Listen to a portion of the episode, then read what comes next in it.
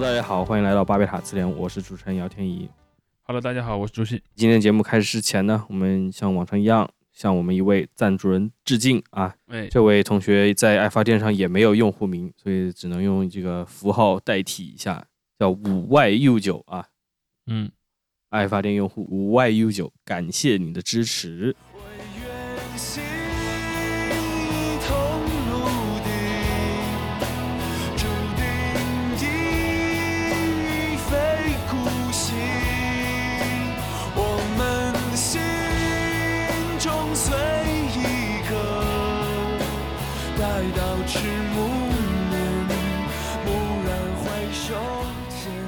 哇，今天的节目我们又回到了一个算是经典的小设置吧，我和竹溪的二人转。因为今天嗯、那个程程应该是有一个展的工作，对吧？对他要参加咱们北京的狼园书市，现在在代表他们出版社尽情的推销啊，我们也祝他好运。对，今天的这个节目内容呢，听友们也有提到，最近我们当然也有观察到，甚至就是之前都出于担忧啊，就觉得这个题目是不是讲的人太多了，或者写的人太多了，我们其实还有点犹豫的。嗯然后这个题目的核心关键就是三个字儿：孔乙己。其实是五个字儿，孔乙己文学。孔乙己文学，对 对，这个也算是我们做了好几次这种感觉是鲁迅电影宇宙中的 又一个分支。对，其实它怎么讲呢？就它跟之前的我们，嗯如果比较老的听众应该也听过我们之前讨论所谓的小镇做题家这样的一个概念的一个东西吧。其实所谓的这个孔乙己文学，其实是跟着这个事儿去走起来的，所以它会有一点点让人审美疲劳。但我觉得里面还是有些可以讨论的空间。所以我觉得我先给大家简单回顾一下这个事儿是怎么回事。嗯嗯就在二月份的时候，有一位哔哩哔哩上的一个视频作者呢，他发了个视频，意思就是说他是一个某二幺幺大学的文科硕士，然后呢去找工作的时候，发现找到的工作都不太理想。呃，准确的讲，他应该还没有进入到跟人签签合同那个层层面，他只是说在招聘会上看到的工作的情况，相对他自己的这个呃学历来说，他认为是不太理想的。然后比方说讲很多工作就一个月五千多块钱之类的，这个视频发出去之后，其实引起很大争议的。包括在他评论区里面也有很多人在吵，他本人也有在拍一些新的视频去回应网上的这些讨论。但之后呢，就有某一位那个观众吧，在评论区里就开始说说那个学历就对我来说应该，当然他可能是把自己带入到和视频作者类似的一个情况，说学历对于我来说就是一个像孔乙己脱不下的长衫这样的一个一个比喻吧。所以在那之后，我们其实看到发生了两个事情，第一个事情是官方的一些机构也好，或者说人也好，开始去介入到这个讨论，但他们一开始是没有用所谓“孔乙己文学”这个词的。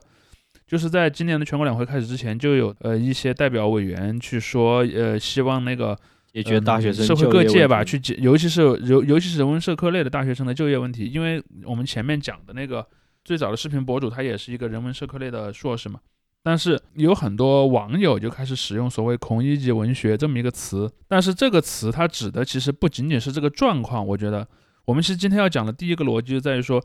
某某某文学，这其实变成了一个最近几年流行的一一种概念吧。它是什么意思呢？其实这个某某某文文学指的往往是一套标准话术，就比如说鼠鼠文学。一，种 meme 风格，对一种一种文字风格，比如说鼠鼠文学是什么呢？就是说，我说我自己是个小老鼠，是个可怜的生活在下水道里的老鼠，然后呢，我想要去对我自己这个处境去说一些话，然后他们一般都是有很标准的表达，比如说数数我呀，怎么怎么样，或者说孔乙己文学也有他自己的固定的表达，比方说说什么孔乙己的长衫之类的东西。我想聊的第一个逻辑在于说，为什么这些年出现了很多这种某某某文学，或者说某某某文学的本质是什么？呃，我其实想讲的一个逻辑在于，某某某文学这个概念比较早的出现，至少从我的观察来讲啊，嗯，它其实是跟很多的网民群体，尤其是一些所谓的类似于贴吧呀之类的一些地点东西是有关系的。这里面涉及到一个概念，就是所谓的呃评论区抖机灵。当然我，我不太确定在 Reddit 上有没有啊，但是至少在中国的网络上，但我我认为 Reddit 上可能是也是有的。呃，就是人们特别希望去用一些比较有特点的回复，然后去在那个评论区里面一些热帖评论区里面去站上一个比较高的位置。而这个事儿我觉得比较有意思的地方在于说，做这个事儿的人往往他没有那么期望自己发一个很长的一个呃热门帖，但他希望通过抖机灵的方法，在别人的热门帖下成为一个热门评论。就你经常就会看到，比如说，呃，上面有个视频，那个视频可能有几十万个赞，很火的一个视频，然后评论区里有个一楼的一个话，那个话很有可能是有点搞笑或者有点反讽或者怎么样，可能那个评论又被点赞了几万次，然后下面就会有人去回复那个评论者说：“醒醒，你火了。”或者说手机记得关那个消息提醒，然后你肯你被点了几万个赞，肯定很那个什么吧？你看这里面其实是它的第一个逻辑，就是说，呃，人们去试图总结了一些，就有点像所谓的高分考试范文这样的东西。比如说，我有一套的回复可以用在很多类似的场景下，然后呢，我发了一个之后，我就很有可能就火了。包括很还有很多人会说，哎，你能不能把这条删了，让我发？就是这是一种在评论区抖机灵去。获得一个高赞的这么一个逻辑，当然它也有可能成为主帖，比如说，我就直接把这个东西发成另外一个一个主要帖子，我在主要帖子里面或我要不然全部用这个话术，要不然部分的用这个话术，而这个话术的核心的逻辑在于把自己隐藏在一个群体之中，比如说我们经常看到以前的那些什么孙笑川吧呀什么这样的一些贴吧，他们可能会说在整个贴吧里面形成一个群体性的氛围，大家都用的群体性的话术，类似的话术，那这样的话。比如说，呃，所有人去搞网暴，搞网暴的时候，他们用的是类似的话术，你就很难去定位出谁和谁之间的那个区别。同时，如果有一个特定的人被逮到了，他是一个，比如说网暴啊，或者是反串啊，或者这样这样的一些行为的时候，他就会用这样的一个话语来遮掩自己，因为这样的话，他是可以把自己藏身于群体之中。而且，这样的一般来说，所谓的某某某文学，它都有一个共同的属性，就是示弱，就是在这个文学里面，一定要把自己说的特别惨。就比如我是个我是个下水道的老鼠啊，我都是个鼠鼠了，你怎么好意思欺负我？你还你还反驳我，或者说我是个孔乙己，包括说有些人老是讲啊，我们是些年轻人，难道年轻人就应该被欺负吗？就是你经常看到这样的一系列的话术，就是一定要把自己说成是整个社会的底层，通过这样的一个方法来豁免自己的被批评。这是一个我认为就是最近这些年所谓的某某某文学这么一个概念出现的一个特别根源性的东西，而我觉得好像很多人还没有注意到这一点。你说的某某文学，我第一个反应其实是伤痕文学，就是因为这种纯粹是按这种形式或者一个流派来做这种名字，当然是历史久远了。但确实就是在网络时代，可能更近的这种，如果拿一个西方观念来说的话，应该是所谓的这种 copy pasta，就是它有一个固定的一套可以复制粘贴的，中间替换掉一些词儿，然后可以变成一一套说辞。我同意的一点就是，他确实是把自己就是融入了一个。想象的这个群体之中，甚至就是生造出来的，它它完全是没有一个现实基础的。但是就是有一点，就是它不一定是处在一个示弱位置，有可能它是强调是是我想强调，我想强调的逻辑是，至少在中国，它本质上是呃很有可能不一定是示弱的，但是它一定要穿一个示弱的衣服。就是比如说，我假扮我是群体 A 的一员，我去网暴群体 B，我在网暴的过程当中，我毫无疑问事实上是一个强者的，我处在一个强者的位置上去网暴了别人。但一旦别人要向我追求追究这个责任的时候，由于我穿的这一身儿的那个衣服，这个 A 群体本身可能是弱势的，那我的这个暴力似乎我就会去追寻一种道义上的豁免，这是一种很典型的所谓的就是流氓无产者啊，我随便用一个词，大概是这么样的一个心理。但是网暴的一个语境还是挺特殊，因为很多情况下也并不是这样，特别是出圈了以后，这些语言它往往就还是存在于各种各样的讨论之中。是，但是我想指的是，它在中国是一种普遍的示弱的。就是这个逻辑也跟中国人的文化环境是有一个很大的关系的。就是在中国，一般来讲，人们不希望，比如说你的你的父母也好，你的长辈好，都要教育你要谦逊，就是你一定要处在一个比较，比如说大家都知道，中国的网络从自打有这个这个论坛以来吧，就一直有一个行为叫做哭穷，或者说上海人说叫什么豁胖还是滑胖还是大概我不太记得那个词的那个具体的念法，大概是这么一个念法。就是一定要哭穷，可能事实上我是个强者，比如说我可能是一个名牌大学毕业，找了可好可好的工作，然后我有一个很幸福的家庭，我买了好几套房，但是我怎么去说呢？我不能跑到那个论坛上发个帖子，哎呀，我这个生活太幸福了，我过得太好了。我其实想说这个话，但我一定要怎么说呢？哎呀，我真是烦恼啊！虽然我工作赚很多钱，然后我家庭也很幸福，但是我一个月还要还五万块钱的房贷呢，这个房贷让我非常的不幸福。就是你一定要这这样去讲。就是说，在中国某某某文学这么一种概念，就是它其实是我不去纠结文学这个具体的词，比如说你说你说的伤痕文学，我不太确定伤痕文学和人们后来用某某某文学来命名一个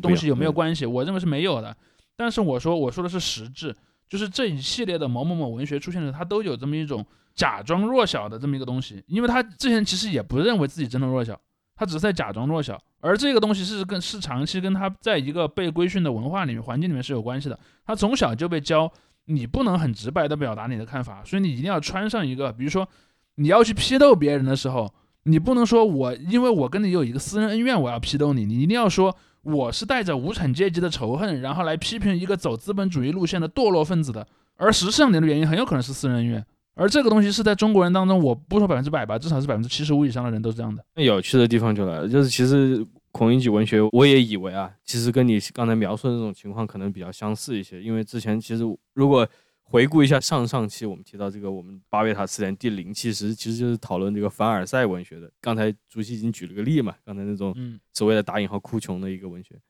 然而这次就是主席提到，首先是这种官媒对于孔乙己文学，相当于是打了一个引号放在标题里面，然后进行这个也不算批判吧，他就说我来辩证的看一看啊，对吧？他写了一篇文章，是应该央视网写的一个。然后这个文章的话，我就顺着他去找，我说孔乙己文学它这个指的对象究竟是什么？究竟从哪里发生的？然后很快就找到，就是主席想讲的那种，就是二零二三年年初，可能二月到三月份的，有一些人在网上写的，提到这个孔乙己的长衫这一点。但是我一想，这个感觉也是不像有些那种话术啊，构成一个非常完整的文学，特别是就是除了这个长衫这个点以外，几乎没有什么太多的。但是我就往往回搜，我就把那个搜索日期往前面越限定，二零二零年的时候就已经有人在那里说一句话，其实现在也有人在用，就说这个孔乙己什么当年还不懂书里面的，读懂已是书中人，就是有这样的说法，就说自己已已经是孔乙己了。这个其实我也想引申到啊，就是我们群友提出来一个点，就是关于作品的这个解释权的一个问题，我觉得挺有意思的，因为就是我看二零年的那些帖子，就是提到孔乙己的这个帖子，他那时候已经相当于是在通过某个角度改写这个文字本身了，因为他是在给这个人物啊，孔乙己就是书里面这个人物附加一些很多他不一样的解读。因为我一出于这个节目的目的，我又去回去把那个小说读了一遍，很很短嘛，大家也都只学过。其实很多后来那种公众号文章给他附会的，比如说给你把这个孔乙己的这个身世给描绘的更贴近这种现代人的这种真的不得志的做题家的这样一个这个生活状态，他把这个尽量的贴在一起。其实，在那个作品里面，我是没有是没有太多的，对对对对对，是的，甚至作作品非常明确说了他是个小偷。对。然后那个作品里面，我还就是想想说一点，就是挺有趣的，因为我读初中的时候并没有太深刻的这个理解这个点啊，因为这个小说它是高度象征性的。对他也不是个真人，对他不是个真人，这 这有两种解读。我就说，我现在从这个象征性的角度来讲，就是说，孔乙己他在书里面就说这个人不叫孔乙己，只不过是大家给他取他是个外号，绰是个代号。对，是的，就上大人孔乙己嘛。然后孔乙己是什么呢？孔乙己其实在那个字帖里面是孔丘的名字，对，这个就非常象征化了嘛。鲁迅仿佛就在讲，哎，一九一九年写的这个书嘛，呃，小说。OK，这是这个时代变迁了，原来这种孔教啊，而且我还要指出一点，嗯，第一点是一九一九年，当时正好有个新文化运动在批判孔教。当然，呃，一新文化运动批判孔教和后来六十年代批判孔教是不是一个出发点？那那又是两回事儿。但我要指出的是，鲁迅写这篇文的时候，其实科举制度在中国已经终结了，对对对。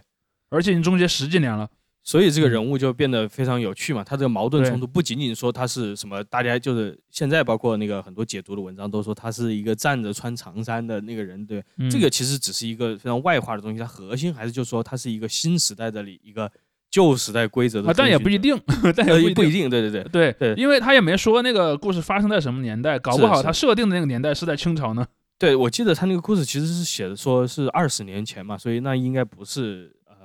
那是清朝一九年，那对，那就是对，那就是那就显然是光绪年间的事儿嘛。对，当然他写的是这当然对，写作背景是那样，那当然，鲁迅的很多小说都是这样的，就是我觉得首先我们要回到文本本身，有很多的这个网上这些网友吧，就是爱自称做题家的网友，老是在共情，说那个孔乙己如何如何如何，其实他们犯了个最大的错，孔乙己首先就不是个做题家，孔乙己一辈子进不了学的。呃，就为什么孔乙己穿长衫？其实孔乙己穿穿长衫这个行为是非常的悲剧的，就是孔乙己穿长衫这个行为本身是一种 cosplay，就是孔乙己没有进过学，但他却要假装自己是个读书人。因为这里面其实就存在了一个概念，就是读书人到底是什么？就是读书人是指读过书的人，还是有功名的人？这是两个完全不同的概念。其实很多人经常在讲啊，孔乙己是个做题家的时候，孔乙己压根儿就不是个做题家，孔乙己甚至连我我的概念中的做题员儿都算不上，因为他连最基本的进学都进不去，就说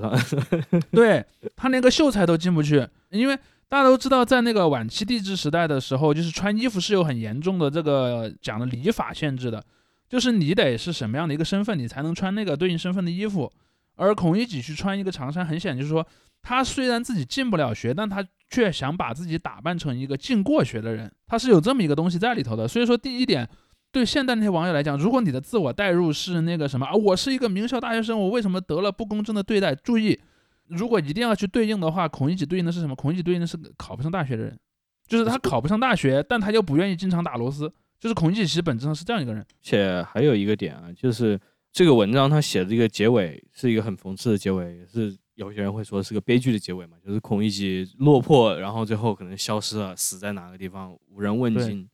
二零二零年到二零二一年年那些，在我看来也属于这个孔乙己文学的那些人，就是我刚才提到那些人，他就说重新诠释这个故事的那些人，他们往往会强调一点，就是说什么呢？孔乙己是个落魄的读书人，跟我们很像，跟这些作者啊自称很像，或者他们想要这种触及的人群很像。但是呢，看不起这些人的，倒不是说什么厅堂上的老爷，而是这些酒馆里面其他是的，是短衣帮吗？对短衣帮，包括这个打引号的我，对吧？这个小小当然我，我我还我还想，你说这，我想还想插一句嘴的，就是事实上老爷们其实也是看不起孔乙己的，只是说这个小说的那个场景不包括那个老爷里面。其实你看，真正的做题家是怎么看孔乙己的呢？举人呀，举人把孔乙己的腿给打断了。当然，那个故事是有一个语境的，就是举人是雇了孔乙己去抄书，因为他知道孔乙己虽然考学不太行，但是写字儿挺端正的，让孔乙己去抄书。但是孔乙己偷了举人家的书，所以你去看那个看客是怎么说的，说这回是他自己发昏，竟然偷到举人家里去了，然后被举人一顿打，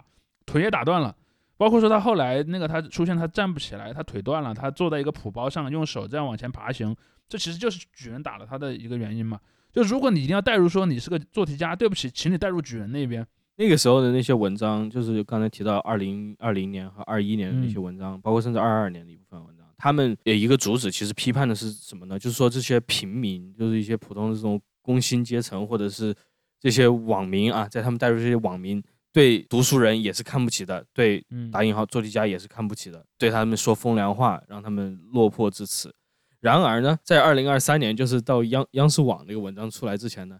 又出现了一些新的变化，就是刚才竹溪提到的那种视频。因为那个央视网的文章里面引用了另外一个视频，跟竹溪说的那个很像，但不完全一样啊。那个视频的这个标题我其实这样。视频现在有很多了。对对对，那个视频就是是两个女生，标题叫做“我毕业五年，存款五千，她中传硕士，火锅店保洁”。然后我就冲着这个央视网的点名啊，我也去看了一下那个视频，然后看了之后，就此进入了一个非常复杂的一个兔子洞啊，里面有很多这个相连的线索，我也想在这里发挥一下，我觉得挺有趣的，因为这个视频和我们的这个生活有一个神奇的巧合，就是这两个主角他们都是华中师范大学毕业的，哎，这跟武汉 对吧，就是有相当的关系。然后他们两个人都是四川人，呃其中一位还是在这个字节干过的，然后出来了。那个视频里面，他就是这两个女生就在讲嘛，就说自己读了书出来，一个是就是本科毕业之后出来找工作，做各种各样换了很多份，然后中间一直没有找到一个特别满意的，包括他说做一些短视频策划啊等等，加班非常严重，九九六，然后直到他加班椎间盘突出非常严重，甚至都没有办法弯腰系鞋带了。他说那个时候他就是痛定思痛，决定放下工作去考研。然后另外一个女生呢，就是这个呃，这刚才是那个存款五千的女生，另外一个女生呢，她就说她也考了研，但是她考的是什么？她考的是电影系的，还是还是写做编剧的啊？又是哎，等一下是哪个学？他他后来去了什么样的学校呢呃传媒大学中中传媒，？OK，哦，对对，中传媒的这个硕士，对，嗯，然后出来想当编剧，甚至就去这些名家编剧工作室去投了简历，跟别人聊了一下等等，但是别人也就是看不上他，就他也只能相当于很长一段时间打一些零散的文字工作来嗯为生，直到后来他就说，我想开发一些另外的这个能力吧，嗯于是他就开始学画画。在这个期间呢，他就开始去那个火锅店去当保洁了。就说我半天当保洁，另外半天我来学画画什么的，中间还有一些时间可以写作。然后他就说，在那段时间他也很辛苦，他 他就觉得自己就是火锅店，他那个保洁是六点钟上班的，他是一个早班，早上六点，然后他就实在起不来，于是打了一段时间，后来也也就放下了。于是就到了这个视频拍摄这个时间，在这拍摄的时候，他们两个人就说：“哎呀，经过这么一段时间，就毕业这么多年，甚至有都快要三十岁了，得到一个领悟，就是说事情再差也就这样了。对于他们来说，这个差不多算是低谷了，但是对他们说，低谷也没有说差到那么差。所以在这个地方，他们反而豁然开朗了，就说：哎，人生也不过如此嘛，就可以饿不死就行。于是这个央视网把这个视频。”拿出来作为一个范例，就说这样的一个积极心态是正确的。这些很多大学生，你们如果暂时找不到理想的工作，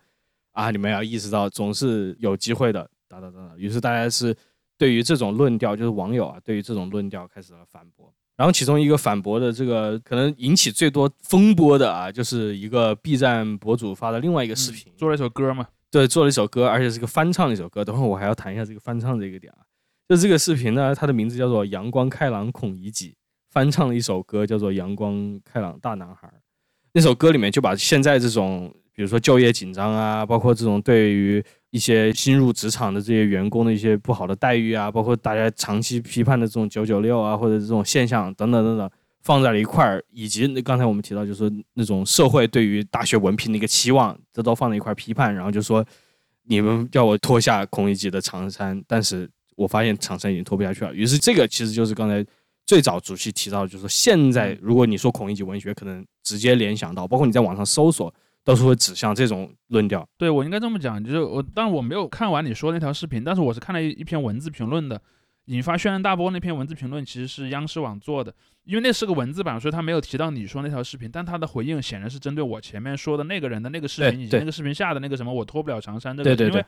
事实上，虽然那个博主的心情就跟那个脱不下长衫的那个话的总结是一样的，但但他本人并没有说出这样的话。当然，我也认为是他本人的文字总结能力可能没有那么那么好。虽然他是个应该是历史学还是什么的博士，他反而没有那个评论区里那个人说的那么惟妙惟肖。我想指出的呃第二个逻辑就是说，这个孔乙己文学这个概念本身，它出现的这个语境是非常有趣的。为什么呢？我们去看孔乙己文学里面。很多人当他在用孔乙己自比的时候，我先讲他第一个错误的地方，当然也不能叫错误，就是说这个比喻当中的喻体和本体的一个 gap 在于，首先，如果这些人自己认为自己是中了举但当不上官的人的话，那孔乙己显然是没有中举的。孔乙己当不上官，按按那个成王败寇的逻辑，他只能自己承担。但我我不完全赞同那个逻辑，我一会儿会再详细分析。但是我想指出的是，这个比喻成立的前提条件就非常有趣，就是说。一帮在现代接受过大学教育的人，把自己接受大学教育和科举这个东西结合在一起，这本身是非常值得深思的。我我想简单的分享一下这个过程啊，这个过程是是这样的：就在晚期帝国时期，科举是什么？科举其实不是一个让你有获得教育或者说获得知识的这么一个体系的，它根本不是这个逻辑，它根本其实是一个做官员的资格。比如说，你可能你学了几十年的四书五经，你会写字儿。呃，你可能会写文章，甚至你可能会，比如说做一些什么文书工作。注意，这些东西是你通过知识获得来的，而这个东西其实和科举是不一样的。比方说，你你学完了那个四书五经之后，你并不需要考上一个秀才，你才能去给人做那个什么代写信件或者代写法律文书。显然不是那样的。那么科举给你的是什么呢？科举给你的是一个身份资格，尤其是分它分几档，比如什么秀才啊，什么举人啊，什么那个再到那个更呃进士。对，其实他给你的是一个可以做官的身份。我刚才说的考公都还不太对啊，我就我因为考公都还是宽泛了，因为这个举人他这个直接进去就可以当官了。因为现代的呃考公其实是古代的官和吏在现代其实都算考公的，而那个科举其实就是考官。与此同时，呃，你可以做官员之外，你还获得了两个东西。第一个，你获得了一定程度上的经济特权，比如说就像在那个明朝的时候，那个儒生是免徭役的。呃，甚至很有可能在很多情况下，儒生的免徭役的特权能够转移到他的家庭，这是第一点。第二点是他给了你一个社会声望，比如说，呃，谁家出了一个什么进士，或者是呃，或者是一个很高级的一个科举的一个功名的时候，他们是要给他立一个什么，比如说牌坊啊，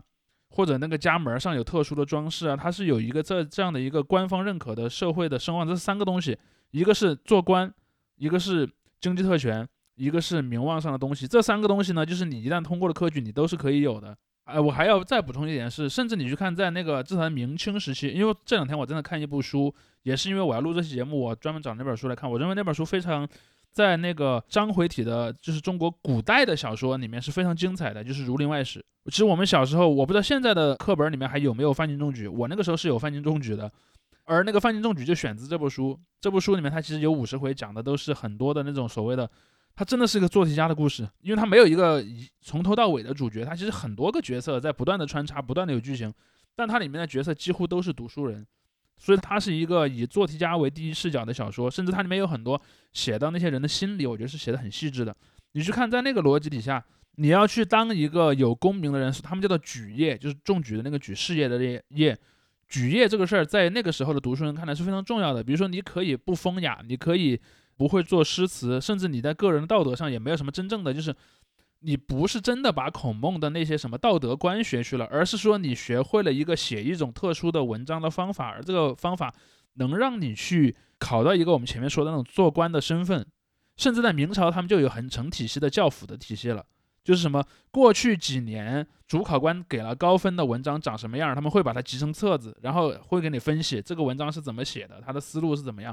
所以这样的一个体系，你看从中国古代就是非常成熟的一个东西，但是这个东西我们要看在现代的大学，我们现在所知道这个大学体系从一开始跟这个东西是反面，因为中国的大学体系是怎么来的呢？其实是那些传教士来中国之后建的，这是第一个大学的来源，而第二个大学来源则是清帝国被击败之后，他为了向西方学习，他也建了一些所谓的公立的大学，但再后来也有很多中国自己的民间的人也办了一些大学。而这个大学从它开始的第一天起就没有国家给你一个官员身份的这么一个东西。其实我们去看，在那个清朝的最后几十年，科举体系和大学体系一直是并存的。甚至我们会看到，在很多地方，比如说我之前的节目里面应该也提过那部作品，就是那个呃《死水微澜》。《死水微澜》里面就有一个很典型的那种呃成都平原的官宦之家，他家里面有一个儿子。然后那个老的官员就会告诉他这个儿子，哎，你还是应该去考一考科举啊。他觉得考科举是正道。然后呢，那个儿子如果说，哎，我想去留学，我想去日本，或者我想去什么地方去学一些那个所谓的新学，其实很多人就是在那个官员群体里面是看不上这个东西的。第一，他们认为这个东西本来就不是什么正经东西；第二，他也认为你去考了没什么收益嘛。如果你考了那个功名，你就成了官员了，但是你上个大学，你是个什么呢？其实，在那个时候，我们会看到有很多大学生回来，其实是做了幕僚的。就好比说，呃，我是什么张之洞或者什么呃赵尔丰这样的一些大员，然后呢，我我想办洋务，对吧？我想建个什么兵工厂，我想建个钢铁厂，或者我想建一个现代的 对。然后可能这个时候从日本回来了一个人，他说啊，我在日本某某某大学学过那个什么矿业啊。当然，他们往往也会被授予一些官员的头衔了，但他们其实本质上是那个大官员的幕僚。因为清末的时候，大官员的权力已经很大了，所以他们能直接把一些就是那种所谓的正规的官员身份给到这些幕僚。这是他的一个在中国的起点，而在这样的一个起点底下，我们就会看到说，在中国的话，大学一开始从来就没有跟这个官僚体系或者说官员身份给绑定在一起。但是这个事儿就特别有意思，是什么呢？很快中国人就认为大学应该是一个和科举类似的，甚至是等价的东西。尤其是清帝国取消了这个科举制度，就是在应该是一九零五年左右吧，然后应该是在张之洞的提议下取消这个体制。之后的中国人就开始去以上洋学堂为荣了。那那个时候很多人的心理预期是什么呢？我上完这些洋学堂，我就应该有一个类似于以前的公民身份，可以进入到这个呃官僚体系的这么一个情况。但其实不是的。其实一直到民国时期，受了这个新式大学教育的人应该去干嘛，都是一个巨大的社会问题。包括后来我们去看后面的很多书，都经常讲，在民国时期，中国的高校里面经常出现所谓的学生抗议什么的，其实跟这个事儿有关系的。就是说，在中国有大学教育的前几十年，虽然有很多人认为大学应该是一个类似于科举的体系，但大学不是一个和科举类似的体系。而这个东西是到什么时候才出现呢？其实一九五一年，也就是新中国建立之后，新中国其实从那个民国接手了很多的高校，有洋人办的教会学校，有那个民国的国立学校，还有一些私立学校。然后呢，他很快就按照苏联的模式把这些学校重新改造了。改造之后，其实是。一九五一年是中华人民共和国的政务院出了一个新的政策，说从今天开始，以后呢，大学生毕业之后呢，就由政府来分配工作。其实我们会看到，这个时候距离中国最早有这个高等教育已经过了大几十年了，都甚至已经接近一个世纪了。突然就形成了一个哦，这个时候开始，大学生是一个类似于明清时期的那个有功名的读书人的这么一个角色了。而那个时候又发生了一个很有意思的事儿，就是因为国家要给他分配工作，政府要给他分配工作的前提是你政府手上有那么多工作可以给人分配。而在那个时候，你就会看到一个有意思的事儿，就是说，因为五一年的时候还是有私营经济的，但是呢，到差不多五六年左右，私营经济就消失了。在那之后，大学生变成了一个什么群体？大学生其实我觉得他变成了两个主要的输出的一个对象。第一个就是官员，有一部分的大学生是能够毕业后被分配到机关里面去当官员的，还有一部分呢，就是给，因为那个时候中国很讲究工业建设嘛，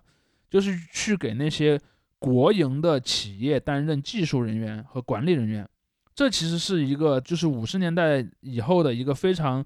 典型的一个大学生这么样的一个身份，而且由于那个时候，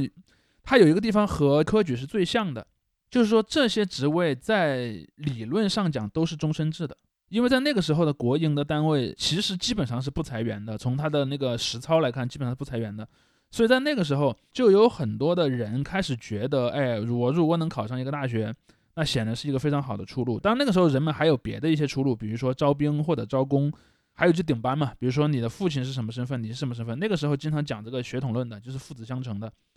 但是这样的一个制度其实没有持续多久，因为我们看一一直到一九六六年，也就是这个包分配体系建立了也就大概十五六年吧，就高考本身就被取消了。因为那个时候中央觉得，那文化大革命开始，中央觉得那个教育体系出了大问题，高考制度本身就是嗯邪恶的冤手，所以说我要把这个制度整个取消掉。然后后来就有了所谓的工农兵学员，所以在那个时候你就会发现，固然你从大学毕业出来，也许能吃到一口皇粮，但是大学本身不是一个通过高考进去的一个体系，它其实更多是靠呃血统论的东西，更多是靠一个推荐的东西，而真正的我们现在就是。很多中国人老是讲，哎呀，中国人就是一些什么被满脑子这个高考等于科举的思想灌输在你脑子的这么一个状态。这个状态其实历史不是特别长，这个状态其实一九七七年之后才有的，因为一九七七年恢复了高考，恢复高考之后的大学生，但是那个时候大家要注意到一点，改革开放的初期有两件事儿，一件事儿是那个呃高考的恢复，第二件事儿是允许形成私营经济，至少在它比较早的那个阶段，私营经济基本上不是大学生的主要去处。因为那个时候最早的私营经济一般是一些比较简单的，比如说什么餐厅啊、什么小的加工厂啊、什么一些商贩之类的东西。呃，人们其实不太预期大学生会去那样的一些场景。而七七年以后的形成的大学生，他们主要的去处是哪儿呢？其实还是我刚才说的那两个，成为预备役的官员。当然，你进了大学就是预备役官员了。你毕业之后，你就要不然你变成了一个文官，要不然你变成了一个国营企业里的那个工程师、技术人员。我们去看那个前几年有一部比较受欢迎的电视剧嘛，《大江大河》嘛，《大江大河》里面的那些考上大学的角色就是这么一个一个出路。而在那个时候，也就是说从七七年应该至少持续到九十年代吧，这样的一种状态其实就塑造了后来的很多中国人对于高考这个体制的一个想象，以至于后来情实际情况已经改变了之后，人们还是那么想，就是，呃，你考上了大学，你就应该拥有一个。呃，理论上来讲应该是终身制的，不会被裁员的，非常稳定，而且有一定的社会的呃体面的这么一个一个工作，这是一个呃那个年代的人们的一个一个心理预期吧。但是这个事儿非常有非常好玩，因为我我前一阵儿又看了那本书，就是《中国科幻口述史》，呃，那个书里面采访了很多中国的科幻作家，我发现其实中国的科幻作家里面有好几个人都是这样类似的这样的出身，就是在一九七七年之后考上了大学，然后成为了工程师。里面最有名的两位就是刘慈欣和王靖康。我们从这两个人的历那个生命当中就能看到这个过程。刘慈欣是没有熬到退休，他那个单位就没了。他是六三年生人，二零零九年他应该是四十六岁，他四十六岁左右，那个因为单位没了，他就失业了。但理论上他也可以不失业，他可以调剂到那个同一个集团的别的单位去，但也很难了。而那个王靖康呢，王靖康是因为年龄比较大，王靖康其实是个老三届，而且王靖康以前是在石油系统工作，他能早点退休，所以王靖康在九十年代在国企。走向一个比较衰落的状态之前，他就退休了。所以王靖康还算一个比较幸运的人，他他是真的在体制内干到了退休这么一个状态。但是我们去看，他在石油里面估计也不会被裁。啊，当然 石油它也有一点特权在了，但是因为它其实是石油里面的一个类似于做一个装备的一个公司，我认为他那个公司如果往后做，也不一定能能对，也不一定能完全的持续的下去。呃，我想强调的重点是。即便是对于那个高考恢复的第一代的做题家来说，也就是刘慈欣那代人来说，所谓的你的这个大学生身份是不能给你保一生的荣华富贵的。也不能叫荣华富贵吧，至少是衣食无忧。我做一个低一点的一个描述，衣食无忧其实是做不到的。但是我们把时间倒回到八十年代，倒回到八十年代，中国人大部分的中国人是农民，是农村的那个，当然那个时候公社体制已经瓦解了，就已经变成又叫做村民了。对于绝大多数村民来说，首先那些工程师或者说公务员或者说教师、医生这样的那种所谓的黄粮工作，黄粮工作虽然也许他三十年后会失业，但是至少从我们当下来看他是不会失业的。第二呢，这些工作的待遇那可比在农村里面种地高多了。所以这其实是一个在八十年代初形成这个所谓的大家都想去考大学这么一个思维的一个根源，而且还有另一点就是，中国真正的普及高中教育其实还也就还真是呃那个八十年代以后，因为很多人都经常讲说啊毛时代很伟大，毛时代普及了教育，但其实你去看在毛时代很多人只能上到一个呃小学或者初中，而且那个教育质量一般是不太好的。我我我把做题这个抛开，我就只说他那个教育本身的质量其实不太好的。而真正的高中，大家有比较普遍的机会，其实在八十年代之后才逐渐形成的。而在这样的一个过程里面，就使得那个，因为我们如果倒回《儒林外史》的那个逻辑去看，你去看《儒林外史》的年代里面，大部分的中国人不认为自己有成为做题家的机会，能认为我有机会去冲击做题家的人，往往他是家境比较好的人，比如说。呃，我自己是个进士啊，我做了一个什么官，然后呢，我我有个儿子，我有个独生宝贝儿子，我说我这个儿子啊，你要继承你爸爸的伟大事业，你也要去考科举，然后呢，我从小就开始教你怎么考试，甚至里面有一个剧情里面有一个官员，他他没有儿子，他只有女儿，他也教女儿去什么写八股文，当然那个女儿不能参加科举了。你就会去看到，在那个时候，因为以大部分中国人的贫困程度来说，他是不能支持一个人长期的不去打工而而去读书去筹备科举的。其实这也正好是孔乙己这个故事里面孔乙己的悲剧之所在，就是说，呃，理论上来讲，因为那个时候考科举是不限年龄的嘛，你考到什么六十岁、七十岁、八十岁，只要你能进得去考场，你都能考。但孔乙己显然是一个没有经济能力支撑自己过那样的生活的一个人，他这个点儿上倒是有点像范进。你去看那个范进中举里的范进，他在中举之前家里是非常贫困的，已经到了那个要吃不上饭的边缘了。所以说，对于更贫困的一般农民来说，他根本就不奢望我能够去成为一个做题家。也就是说，有做题家理想的人，在《儒林外史》里面的那种状态的人，在全中国比例，我相信是非常低的。虽然全社会可能都听说过中了状元就能当大人物这么一个传说，但是大部分人认为这个传说跟我本人没什么关系。但是呢，在八十年代之后，由于中国的高中教育的普及，使得每个人理论上啊，理论上每个人都可以认为这个故事跟我是有点关系的，或者至少跟我家的那个第二代，可能我本人没上过学，但我儿子可以去让他去去上学，他有这么一个逻辑在里面了。但我们又又很多人又会讲一个逻辑，就是说在八十年代就出现了一个话，叫做那个什么造导弹的不如卖茶叶蛋的，对吧？说那个读书无用论。我们去想想读书无用论是怎么来的？读书无用论其实是私营经济发展的结果。当然，我前面已经讲了，第一波的就八十年代的第一波私营经济，其实跟那个什么高科技啊，跟那些要用一些所谓打引号的高级人才是没什么关系的。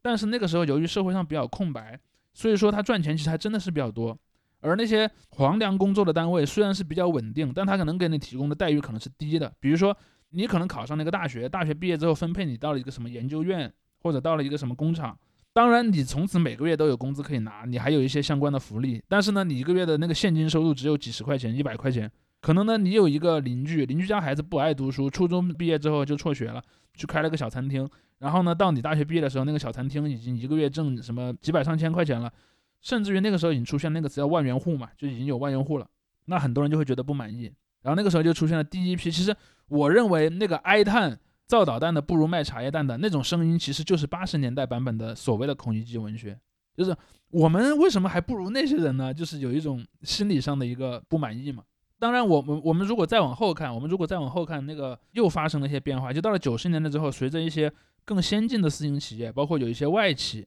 就是这个所谓的私营经济的这一个体系，已经开始可以创造所谓的白领工作了。所以在九十年的时候，我们看到发生了一个特别大的事儿，就是取消了那个叫做大学生毕业包分配的体系。那个是从一九五一年开始的。为什么呢？因为八十年代虽然一度国营企业扩张非常快，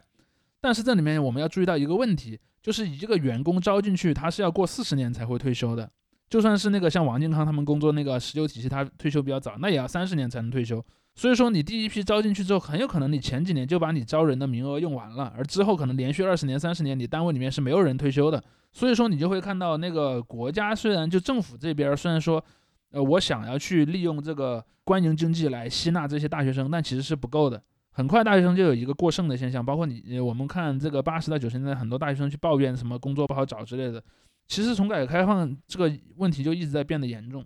但是为什么后来这个问题一度就放宽了呢？因为九十年代中国后来进入了这个世界的经济体系，私企外企越来越多，就是当国家分工作这件事儿被取消了之后，其实那个时候的社会舆论没有爆发特别激烈的反抗，因为人们都觉得我去私营经济工作，难道不本来就是比这个官营经济好得多的吗？甚至很多已经工作了很久的体制内的官员都开始辞职往私营经济的那个行业里面跑，也是那个年代有个专门的词叫下海嘛。其实你去看最近几年流行那个词叫上岸，上岸和下海这个词恰好是一个形成一个对照的词语。对，岸是什么？岸是陆地，岸是安全；海是什么？海是危险，海是不确定。但海里的那个东西是比岸上要丰饶的，这其实是人们的一个一个想象了。所以我们看到在九十年代末的时候。取消这个大学包分配工作的时候，其实大学生们很自然的就就接受了。但另一个问题是，大学的规模在越来越大，那是另一回事儿。我先暂时不讲这个问题。呃，于是呢，那个时候的大学生就开始去向这个呃非公经济里面去寻找白领工作。当然，与此同时，国家也建立了一个就是公务员的考试啊这样一个体系。这个体系就逐渐的稳定了下来，就变成两条腿儿，一条腿儿就变成了，如果你想通过那个吃皇粮，那你就要接受一个虽然不裁员，但是工资收入比较低。而且呢，可能考试要通过考试的这么一个路，另一个路呢，就是你去市场里面去，你就凭本事吃饭。当然，学历可能也是一个敲门砖了，但是呢，你可能还是要看你在那个企业里面能不能贡献那个企业所需要的东西。我们去看，在那个中国有好多的那些一些新兴的行业，举个例子，比如说互联网，互联网行业里面的那个，当然你去现在去看新招募的程序员，一般都是什么名校毕业生，但是你看在那个他的早期。好多人可能也他也没有很正经的上过大学，他可能就是出自自己的爱好，然后去学了一些编程，他觉得做的挺好的，他就成了一个比较有成就的人。甚至我们上一期节目里面讲过的传媒业也是这样的。你现在去看那个媒体业招，可能好多也是什么那几大著名的新闻学院的什么硕士、博士都有去的。但是可能在那个九十年代末的时候，他可能高中生，就像我们上期里面讲到的那个电影里的那个韩福东那个角色一样，他都是能进去的。所以在这样的一个过程里面，就是非公经济其实提供了一个比较多的一个就业机会。因为我记得我在零几年大学毕业的时候，当然我我必须承认我是个理理科生，但我们是一个工科学校里的理科专业嘛，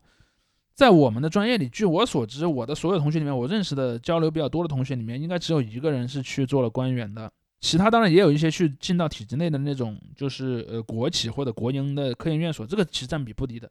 但我看到的情况是，大部分人都是。非常坦然地选择了去私营企业工作的一个机会，甚至在我毕业的时候，华为的那个劳工权益问题就已经是个很大的问题了。大家都觉得啊，华为可辛苦了。但我看到我我们系里好多同学都去了华为，然后什么外派很多或者加班很长，不在乎的，他们觉得能赚得多嘛。他就觉得我如果想赚的少，我就去一个轻松点的公司；我如果想多赚点，我就去一个辛苦的公司。那个时候的大学生们似乎对这点上没有那么的在意，但是。我们再往后看，就是到了什么一几年，尤其是最近这几年，因为本身私营经济它也经历了一个就是没有那么快退休的这么一个状态。比如说，如果我们说在九零年代到零零年代出现了很多新的 sector，就所谓新的行业，这行业也招了一些，比如说八零后、九零后的这些大学生，但是这些大学生也要几十年后才会退休。所以说这些企业固然它发展也很快，比如说大家以前经常喜欢讲什么 BAT 这些互联网大企业，我们去看第一波的互联网大企业 BAT 的那些企业里面。他们的什么中层、高层的干部，一般来讲，也就是我说的那些，就是七零到八零年代出生的这些大学生们，他们也离退休还有好些年呢。他们那个企业，当然，如果你说一直处在狂飙式增长当中，那他肯定是一直要招人的。但问题是不是的？他们也也有增长的极限，他们也有一个内部的那个人员饱和的一个问题。所以我们就看到最近的几年，私营经济吸纳就业的能力其实是在变弱的，而且私营经济本身在变得更脆弱。所以说。从现在的情况来看，甚至很多理工类的专业的人都开始抱怨：“哎呀，我们要去呃进军体制内，我们要考公。”甚至我看到过一种非常好玩的一个言论，有人说：“呃，理工科就是一个阴谋。”他说：“为什么呢？因为你读了理工科，你能去考公务员的时候，你能选择的那个岗位就变少了。我们甚至还不如去学个中文系或者学个什么马哲这样的一些专业，我能考的那个类型可多了。我们看到这种声音都已经出现了。”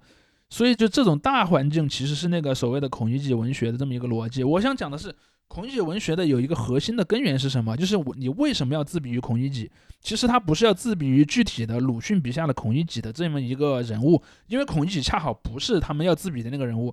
他们要自比的人物恰好是丁举人，就是我已经是举人了，这个社会欠我一份儿皇粮工作。他们的潜台词是这个，当然也不一定绝对是皇粮工作，他们会这么想，就是这个社会欠我一份黄粱工作，或者一个相当于黄粱工作的工作，比如说我能去一个大型私企，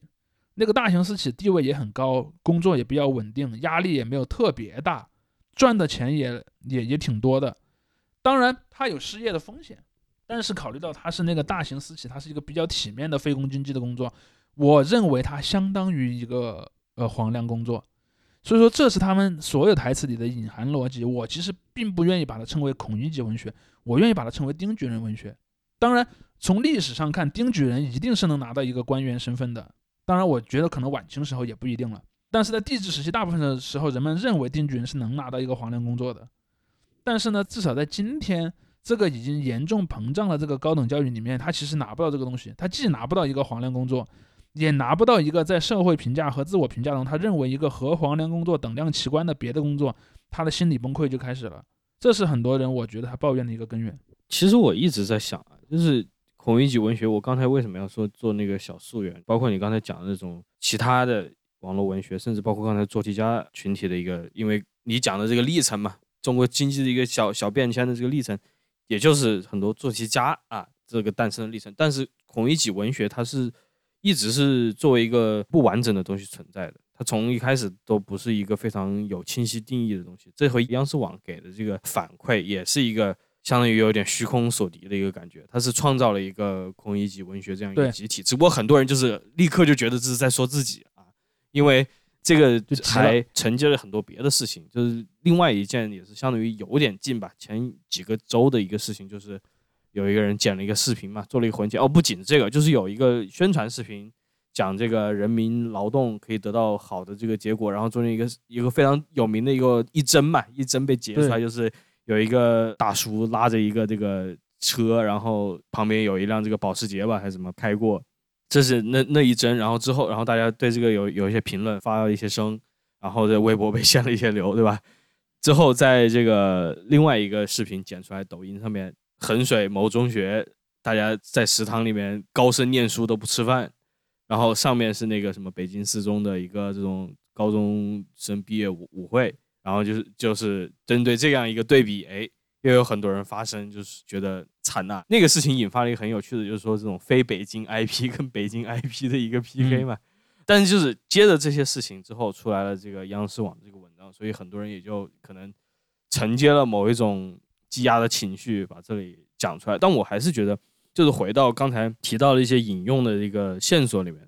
现在那个阳光开朗孔乙己已经没有了，但是阳光开朗孔乙己的这个原作者是还在的，他那个阳光开朗大男孩的那个作者还在的，那个人做了一些别的视频，他做了一个视频，这跟我们以前节目也是有冥冥之中挂上钩，他也做了一个范进中举的视频，他还做了一个叫做什么孟姜女的视频，我觉得推荐可以去大家去看一下，挺有意思的，就是。那个里面的论调其实已经不是做题家的那种论调了，就是他那种讽刺的一个目标，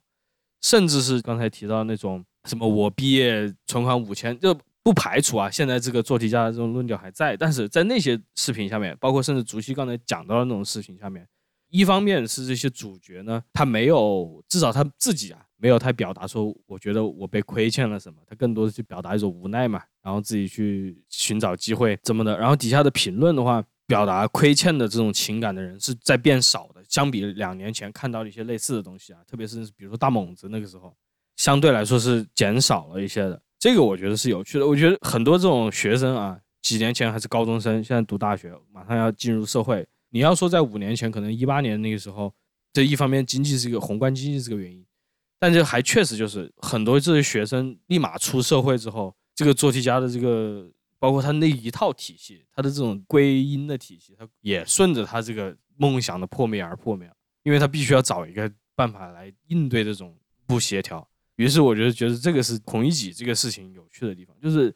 当央媒开始批判这个孔乙己文学的时候，这个孔乙己这个群体其实已经在崩塌了，就是作曲家这个群体，我觉得是在崩塌。它也是相当于这个经济变化的一个产物。现在它进入了一种我们所谓的新常态嘛，也就是刚才讲的那种，你说九十年代那时候大学停止了分配等等，我相信那个时候肯定还是会有人抱怨的嘛。他说不定就是冲着但其实其实比较少，比较少，但是他会其实很少。对其实那个举措，它因为经济的这个 GDP 的在增长，包括这个下岗潮度过了之后，它有一个这个慢慢的反弹，它其实是在经历着一种所谓的啊，这是我们群群友最喜欢说的这这个语言不详的自新自由主义，这就是新自由主义啊，就是这种往往的所谓的社会主义政策给全部给私有化，或者是放到这个私营区域的举措，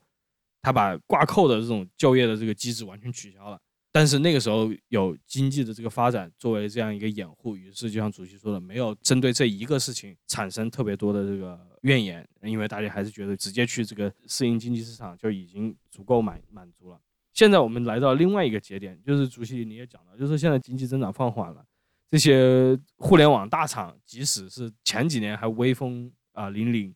但是也遇到了一个瓶颈，也要时不时的淘汰，把三十五岁的人这个直接清退。等等等等，这些事情发生之后，人们经历了一段的这个抱怨时间之后啊，也要开始找一个新的讲故事的一个办法，无论是讲故事还是这个生活的办法。我觉得我们至少进入今年的话，是有点处于这个整体大范围转移的一个边缘的。嗯，当然我还想讲那个，就是所谓的孔乙己文学里面有两个比较重要的点。你你其实刚才也提到了，有一个那个呃拉车的人和那个过去的车之间交错的那么一个画面，其实前一段时间得到了一个比较多的一个讨论。我其实想强调的一个点是什么呢？很多讲孔乙己文学的人，就是把孔乙己文学挂在嘴边，或者经常去反驳啊，官媒你们能怎么能这样的人，其实他们内心深处是非常讨厌这个体力劳动者的。但是他们又经常去拿着一种所谓的民粹主义的逻辑去说这个话啊！你看那个什么，你们看不起体力劳动或者怎么样，你会看到这里面他们有一个特别矛盾的心情，就是当他们想去骂官媒的时候，那个时候他好像就把自己带入到了那个立功的身上，带入那个拉车的车夫的身上。但是你问，哎，你想成为车夫吗？我读了这么多书，我怎么能成为车夫呢？我当然是要穿长衫的。但是呢，我作为穿长衫的人，我要说你们这些。官员，但这个时候他非常有趣，他把自己和那个官员做了一个区分，要批评你们去看不起那些劳动人民。这里面也是我说的中国的很多所谓的这些持这些孔乙己言论的人，我自己非常不喜欢的一个点。这个点在于哪里呢？就是说，如果我们假定有一个社会，在那个社会里面，短衣帮和读书人都是有社会地位的，就是说他们虽然可能工种不一样，但是这个社会没有一个观念说举人就比短衣帮要高贵，同时。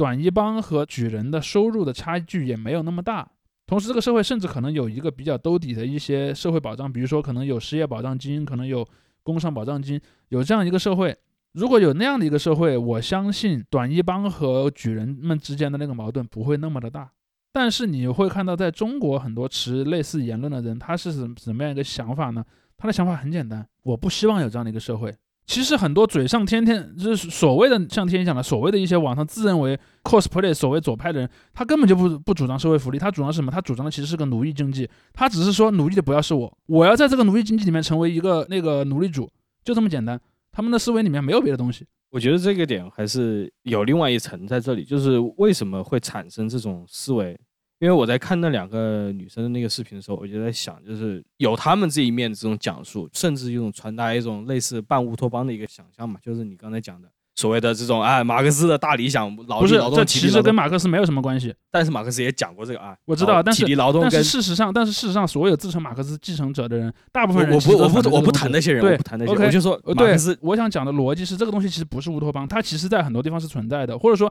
它以一种比较低的水平存在。比如说像现在中国，现在中国肯定也不是一个完全的零福利社会，它还是有一有一些，比如说那个医保，虽然大很多人都说啊这个医保那个还不够好，或者说啊这个失业保险金太少了，或者说很多时候你能看到很多政府官员主动跳出来说。呃，我们国家是不养懒汉的，然后会看到很多这样的言论。虽然即便是在这样的一个言论下，中国仍然是在讲所谓的共同富裕啊，或者是相关的一些概念，包括说在很多其他国家都有一些各不相同。对程度各不相同，但至少是存在的一个社会福利，这是两个层面的东西，一个是经济上的社会安全网，一个是意识形态上的，就是白领和蓝领之间的矛盾。这两个问题其实是可以单独开来看。我就说一个特别理想，我为什么用乌托邦这个词，就是最理想的一个状态，就是不存在所谓的蓝领白领啊，就是脑力劳动、体力劳动完全这个没有差异，啊、就这就是我说为什么就是用乌托邦这个词，就是咱们现在还没肯定没到这个阶段，对吧？共产主义社会没有到这个世界。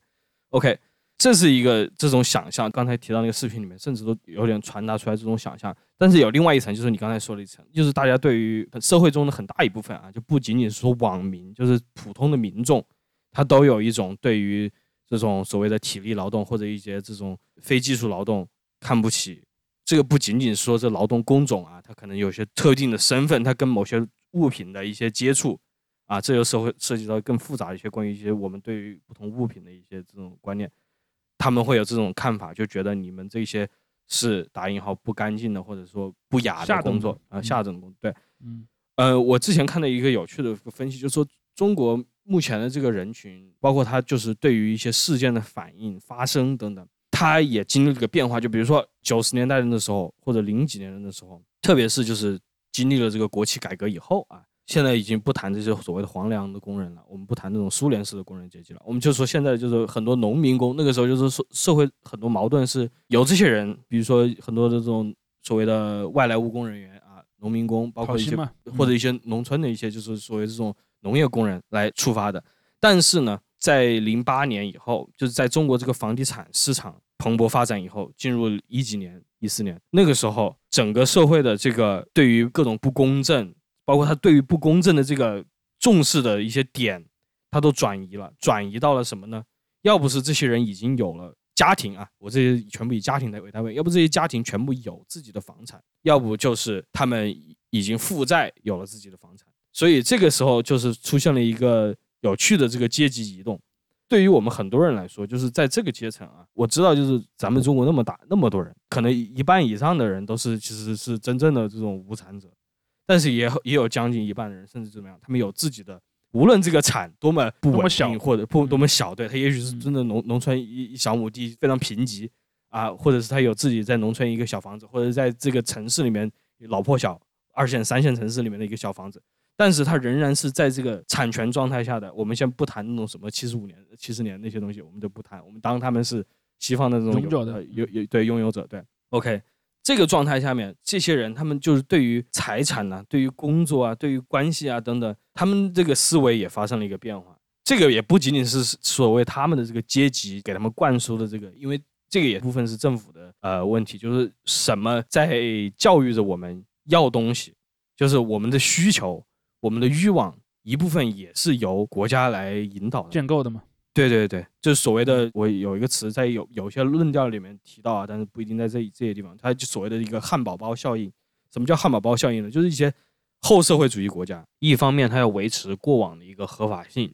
就是这个社会主义它有这个可取的地方，它有这个优越性，但是另一方面，它就是要告诉你，就是说资本主义的这些是好的。就是以汉堡包为例，他就说这些国家于是出现了这种意识形态上的一个错乱，包括他为什么需求他会那么偏向于对于物质或者财富的这样一个需求，对于他的一个追逐，以及他对一些什么平等或者这种均等的这样一个反叛。所以，我们其实你刚才提到那个什么共同富裕那些东西，这个也是一个宏观层面的，他想要调整这个，只不过这个现实可能也许不太允许他真的在那个层面上做出调整。这就是为什么说我们我们处在一个非常有趣的一个时刻，因为确实原来的一些程序，就是房地产的那个热潮都已经在过去了一叫什么岌岌可危了，这不仅仅是过去了，就是岌岌可危了这个状态。那么接下来人们要怎么样去面对这个状态？就是越来越多的人将面临的一个状态，就是说他们将从这个有产移到无产，或者是哎怎么样，他可以通过一种继承的方式保证这样一个稳定是一个。多和少吧。我我倒觉得你要去区分有产，因为无产阶级这个词是一个意识形态色彩非常重的词，而且我现在就事实上我纯粹是就是说嗯自己的这个事实上，我认为也不太存在真正严格意义上的无产者，因为在现代社会里面，产权这个东西有有货币的存在以及产权的分散化，其实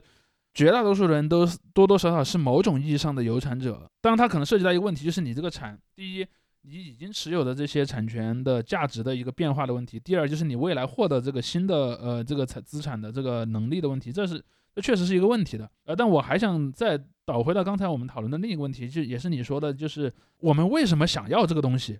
这其实也是个特别重要的一个东西。我前面讲了嘛，就说上大学就有点像以前的考公民，考完之后你就有一个终身的稳定工作。这个这个故事是在一九八零年代之后才建设起来的。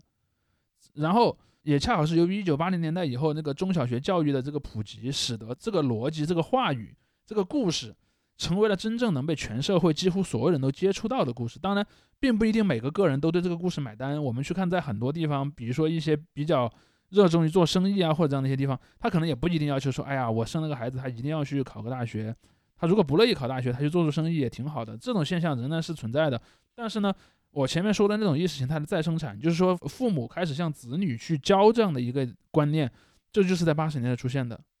而且有两个力量是在向小孩去传达这个观念，一个就是父母，一个就是学校里的老师。因为这里面有一个自我的一个循环，这么一个很有意思的一个现象，就是由于老师往往是通过高考体制所产生的，所以老师们往往就会对高考体制这个东西本身有一个更高的评价。比如说，好了，到了八十年代开始，所有家庭都要把孩子送到送去上上小学、上初中，甚至呢，当中有很大一部分的，我在好好多地方我看到，其实是超过一半的家庭都会送孩子去上高中。你一进高中，几乎所有的那个老师都会说啊，考大学可好了。第一个呢，就是考大学本身是很多高中的核心工作，高中也不是为了向你传播知识，高中是为了让你能进入大学。这个时候，你就会看到那个高中的这个老师和这个家长就形成了一个合力。家长也认为，哎，既然你有这个考试能力，你就去考大学吧。然后那个当然，高中的老师就更要这么讲了。我们去看到，经常有一种非常典范性的话语，这个话语是什么？就是那个叫前几年的衡水中学的学生说啊，我那个我吃了这么多苦，我就是要去拱一拱大城市的白菜。就这个故事，它为什么成立？这个故事是被谁写进这些孩子的脑子里的？其实就是那些父母们和老师们。而这些孩子的思想也很有意思。当然，我没有完全指责这些小孩的一个意思，因为很多这些小朋友他很有可能是很小很小的时候就一直在被潜移默化的从他身边的环境里面去被灌输这样的一个思想。但是呢，当他们成年了，甚至成年了很久了，他们仍然陷在这个思想里面。就是说，当然，你如果问我，比如说你去问一个那样的呃衡水做题家，你去问衡水做题家，如果你有个儿子，你想送他去衡水中学吗？他大概率是回答不会。如果我有的选的话，我可能不会愿意我儿子去上衡水中学。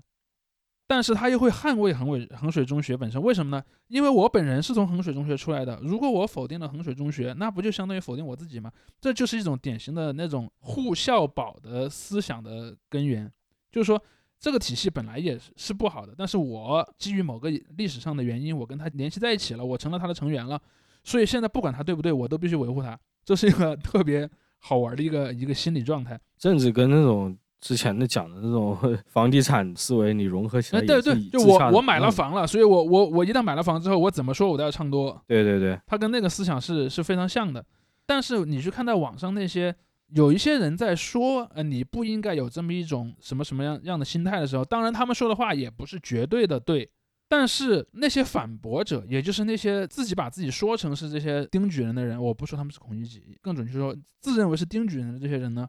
他们的反击是什么？他们的反击是你们是觉得错误的，意思是说我们能有什么错？我们不过是一帮被骗了的小孩儿，我们能有什么错呢？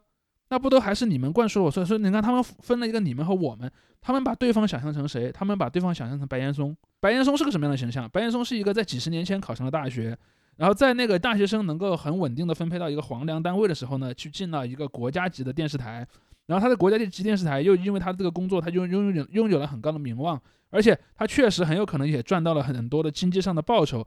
突然这个时候，他要告诉你，朋友们，你们可不要认为你们能，你们那个时代和我们那个时代是一样的。如果我们不带价值判断，只从事实判断上来说，这个白岩松如果他这么说了，那他说的确实是一个事实。但是网上的这些网友的情绪是什么呢？就算是真的，你也不能到处说，尤其是你不能当着我们说，这是很多人的一个典型的心理模式。这个心理模式的逻辑就在于，事实很丑陋了，点出来只会让我更难受。而且他说，就算你点出来了，我前面那几十年的人生的浪费，难道这个损失能弥补的回来吗？弥补不回来了。所以说你们谁也不能批评我，我是绝对洁白无瑕的，你们都是错的。从价值观上来说，我觉得他们的反击是有一定道理的。但是从事实的角度来上来讲，你就算一直不承认，就我经常用的一个比喻嘛，比如说你是一个以前的苏联式国企下的一个工人，然后呢，你单位给你发了一些什么饭票啊，或发了一些什么供给本儿。好了，过了几十年，可能三八号中间你基于某个原因你失踪了一段时间，然后呢，十年后你回来了，然后那个国企已经不存在了，你拿着那个粮本儿，然后你去找到一个商店，啊，请按照这个粮本上的那个描述。给我供应生活物资，人家说对不起，你这个体系已经不存在了，你这个两本现在也没有用了。那我不管，那就是别人骗了我，我反正有两本，今天你就得把这个东西给我拿出来，不拿出来你们就是看不起我，你们不拿出来你们就是不不重视社会公平正义。你说这个人是不是被骗了？那他肯定也是有一定的被骗了的成分。但是那个被他骂的人有没有那个义务要去给他按照那个两本上说的那个情况去给他供应一个食物和那个生活物资呢？我觉得似乎也不一定。就是说，现在在现在这个语境下，那些自比为就是我是一个没有得到公正对待的大学生，就是我都拿上这个文凭了，我爸告诉我，我拿了这个文凭，我就能一一辈子衣食无忧，为什么现在拿不到呢？你这么喊其实也没什么用。当然。我个人的理想是什么？我个人理想是最好未来有个社会是对每个人来说都有一个安全网，那个安全网可能不用太好，不是说啊你不上班也能像那些什么北欧青年一样宅在家里那个什么玩游戏、玩摇滚乐什么的，但是他可能至少能让你保证一个基本的生存。其实你会看，大部分在批评这个官媒的人，他不会从这个角度去想问题，他想的不是我们所有人的下限都提高了，而想的是我个人的上限要提高，或者说我个人下限也要提高。至于别人怎么样，管我管他去死。所以我就是在说，做题家，包括你描述这种心理，除非是真的魔怔了，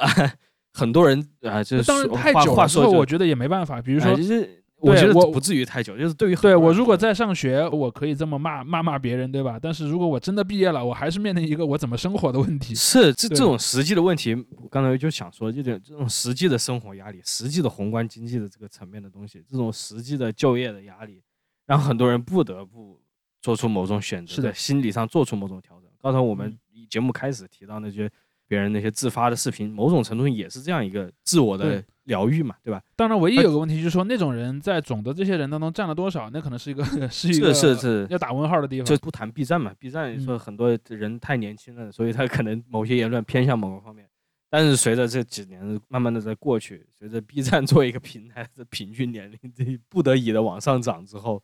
说的不好听一点，就是这个吧，社会的毒打重在这，不是说毒打是正确的，但确实社会是在对，就是我们刚才说的嘛，这是个事实判断，不是价值判断。对对对对，我们肯定认为社会不应该毒打他的成员，但是呢，从现在来看，他确实是在毒打这些成员。于是就来到那个刚才你描述那种十字路口嘛，就说你选择是去尽量的，或者在某种层面上面，我说我想要一个更加公平的社会，就是更加能够有有保障的社会吧，也不是公平啊，有保障的社会，还是说？我要接着我拼了命的去做人上人，对吧？这是另外一种。当然你会看到，在中国至少目前来讲，大部分的回答是后面那个。但就是能做后面那种事情的人，即使很多人在这个路途上尝试了，也是非常难的，不是是想做就能做。说到这儿，我其实还想再讲一个小的概念，也是最近一阵儿，就是跟这个所谓的呃孔乙己文学几乎同时间出现的一个词语。当然，那个词语所描述的现象，据我所知已经出现很久了。只是那个词语本身最近引起了关注，就所谓的全职儿女嘛，意思就是说他也没有出去工作，他就待在家里，然后呢靠着呃爸爸妈妈、爷爷奶奶、外公外婆给的钱生活。当然，这些人往往他同时还在说我在准备考研，或者我在准备考公，就是我称之为一个叫做全职考生。我其实不能不称他们为全职儿女，他们往往会自称为全职考生，这样这么的一个群体。这个群体我想讲的一个重点在哪呢？在于说。为什么我们去看比较早的那个中国社会里面，它不存在我说的那种抱怨的那种人，就有点像什么范进或者孔乙己那样，因为那个社会太贫困了。如果你长期的不去饿死了，你就会饿死的，你是 literally 的会饿死的。但是恰好也是由于现在社会虽然整个社会总体来讲社会安全网仍然不太好，当然不太好是个比较客气的说法，应该说比较差。但是它出现了一个另一个比较有意思的现象，就是第一。呃，虽然整体社会安全网变低了，但是呢，在八十年代以后，就改革开放以后，在社会上的那批人，由于之前的人生经验，他总体上是倾向于高储蓄率的，因为他认为社会风险很高嘛。而且同时呢，又由于政策上规定的这个计划生育的政策，使得每个家庭里的子女的数量极大的变少了。在城市里几乎就是独生子女的那个比例变得非常大，在农村里一般也压到了两个、三个，甚至大部分家庭是两个以下。如果说没有明显的违违反那个继承政策的话，但我知道有些区域违反的比较多，我我不去对个别区域做一个评价，但是大部分来讲就变成了一个少子化家庭。在少子化家庭且上一辈的储蓄率比较高的情况下，出现了一个中国历史上从来没有发生过的情况。就是有很多家庭可以供养他的子女处于一个长期不上班的状态，这就是我其实也刚才想描述的那种情况对。你说现在很多人他是有产的，我就是我刚才这个人又是其实是家庭为单位的，在往往的这种古典经济里面都是以家庭为单位，就是这些家庭全部都是可以支持小孩所谓的打引号脱产、考研、考公嘛，对吧？对他们于是也就能在这个空间里面产生这种完全不一样的反馈体系。但是这个刚才讲的这种经济结构，它慢慢的也在无法维持下去。就是一方面就是产权的这个价值本身在一个高度包括说那些爸爸妈妈们的退休金，如果以后万一出现了问题，也是很有可能会会会有的。是是对，所以我想我想强调的一个重点就是说，在我上学那个年代，什么呃考研、二战这种事儿还是很很罕见的。大部分人一般是这样的，就是呃，你问他想不想去读个研究生，他觉得哎呀，读了研究生似乎对我以后找工作的行情那个是有帮助的。如果能保送或者考上，那当然我也愿意去考。但如果考不上，我就是工作也没有什么问题。但你看最近的这些年，明显就有很多考研或者考公，他甚至很多人可能是什么呢？可能是我在同一个时间周期内，我既报了考研，也报了考公，甚至我可能还报了不止一个地方的考公。然后呢，我出于一个像游牧部落一样，不断的在奔波在各个考公、考考研的这么一个路上。而且你会看到很多人他考研其实也是为了考公，比如说我上了研究生之后，我就能报一些限制更严格、能挤掉更多人的这个岗位，他是这么一个思思路。就是这种奔着黄粱去的这种，我称之为黄粱觊觎者吧，就是他想要黄粱但还没要上的这么一些人。黄粱觊觎者的存在的前提，尤其是长期的黄粱觊觎者存在的前提，其实是家庭，就是他的家庭有这个经济能力，能支撑他做一个长期黄粱觊觎者。比如说，我之前之前描述过一个场景嘛，就说在有一些省份或者有些地区，或者说有一些家庭的氛围里面，他是比较看重这个黄粱身份的。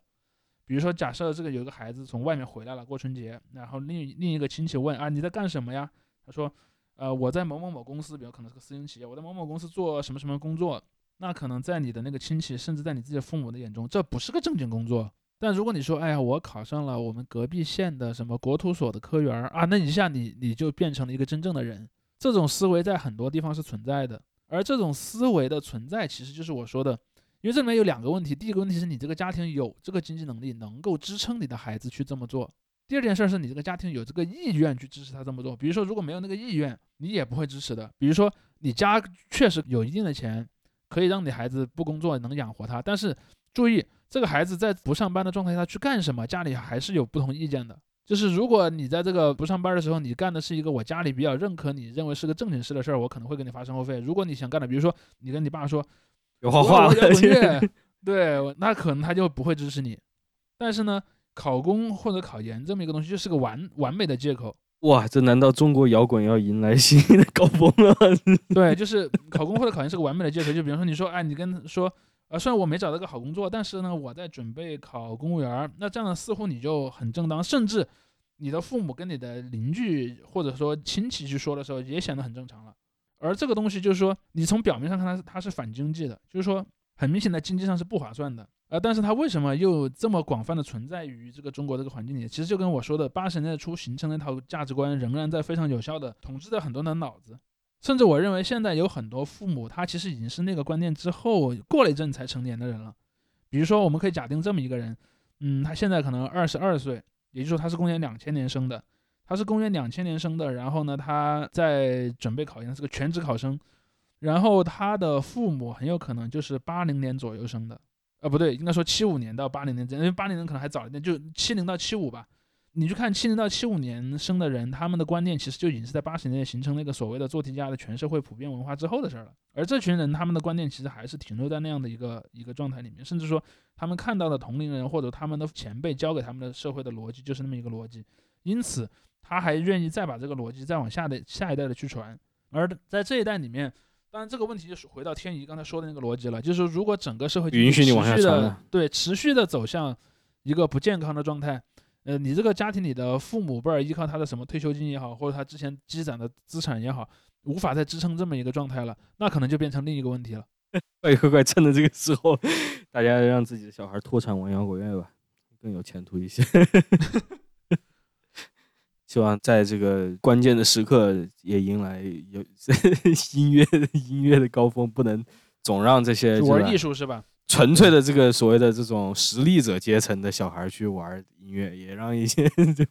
就是实在没办法 看破的一个一些家里家里的这个 但但无论如何无论如何会有一个就是经济上的一个最低的兜底嘛，今天节目就到这里吧。好像是一个非常暗淡的结尾。没有，因为确实就是未来是很难的说定的吧。对，嗯，你说这种公务员体系，其实我刚才想补充一个点，就是如果按那种对于苏联的批判的那种话语来讲啊，还不是就是传统的苏联批判，就比如说一些托派的苏联批判的这种这种语境来讲，